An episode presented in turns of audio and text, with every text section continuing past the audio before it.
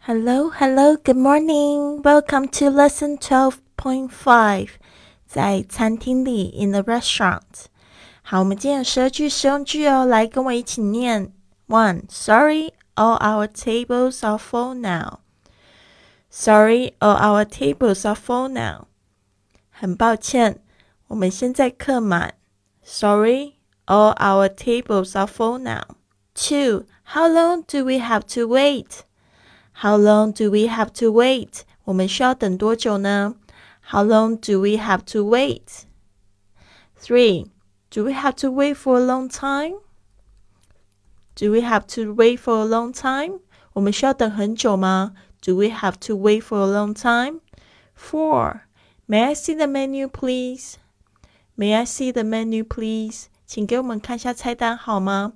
May I see the menu, please? Five. Do you have a Chinese menu? Do you have a Chinese menu? 你们有中文菜单吗？Do you have a Chinese menu? Six. Can we have the wine list? Can we have the wine list? 我们可以看一下酒单吗？Can we have the wine list?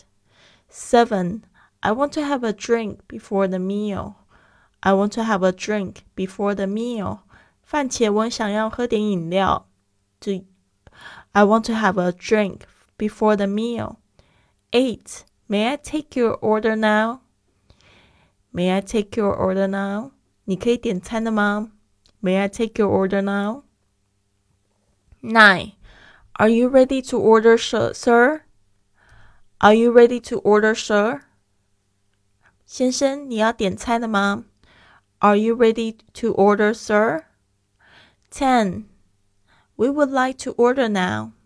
We would like to order now. 我们要点餐。We would like to order now. Eleven. Not ready yet. Not ready yet. 还没好。Not ready yet. Twelve. We need a little more time to think about it.